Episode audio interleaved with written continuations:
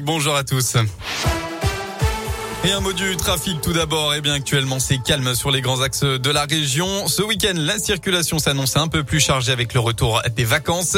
Bison futé hisse le drapeau vert aujourd'hui, samedi et dimanche dans le sens des départs. Même chose pour les retours, sauf pour dimanche. La journée sera classée orange en France. Quelques grands axes seront à éviter, comme sur l'A6 entre Lyon et Beaune, l'A7 entre Orange et Lyon, la 71 entre Clermont et Orléans, et enfin la 43 entre Chambéry et Lyon. À la une de l'actualité, en ce dernier jour de 2021, plus de 206 000 contaminations ont été enregistrées en seulement 24 heures en France, tandis que près de 2000 personnes ont été hospitalisées pour cause de Covid sur la seule journée d'hier.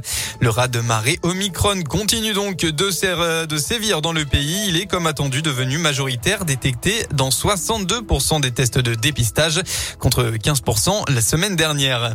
La pandémie qui restreint les festivités du Nouvel An, comme dans de nombreux départements de la région, la préfecture de la Loire a pris un arrêté pour fermer les restaurants et débits de boissons à 2 heures du matin ou plus tard. Il serait également interdit de vendre ou de consommer de l'alcool sur la voie publique à partir de 19h ce soir, mais aussi de se rassembler à plus de 10 personnes, là aussi sur la voie publique. Des contrôles massifs sont attendus tout au long de la nuit. Plusieurs nouvelles lignes ferroviaires dans la région. L'autorité de régulation des transports a donné son feu vert à la coopérative Railcoop hier pour exploiter six nouvelles lignes, dont plusieurs en Auvergne-Rhône-Alpes. L'une d'elles reliera Clermont-Ferrand à Strasbourg en moins de 8 heures avec des arrêts à Mulhouse, Besançon, Dijon ou encore Vichy. Une autre assurera la liaison entre Saint-Étienne et Thionville en passant par Lyon. On part dans l'un condamné hier pour avoir poignardé son compagnon euh, dans l'entrejambe après une dispute. Ça s'est passé le 26 décembre dernier à Césaria.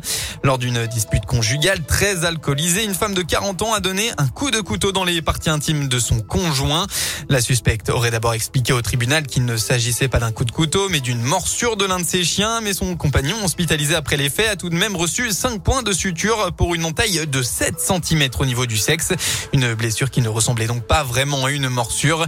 Elle a finalement été condamnée à 10 mois de prison avec sursis et interdiction d'entrer en contact avec le monsieur. On passe au sport en football. On en sait plus concernant le prochain match de Coupe de France entre Jura Sud et la SSE. Ce sera le 2 janvier prochain, au vu de la situation sanitaire, mais également pour garantir l'ordre public. La préfecture de Saône-et-Loire vient de fixer une jauge de 5500 spectateurs pour cette rencontre.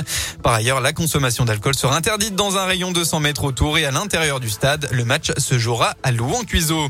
Et bien enfin, une recrue pour les Verts. Dix ans après son départ, l'international malien Bakary Sako a à Saint-Etienne pour la fin de la saison. Le joueur de 33 ans était en fin de contrat depuis qu'il avait quitté le FC Pafos à Chypre.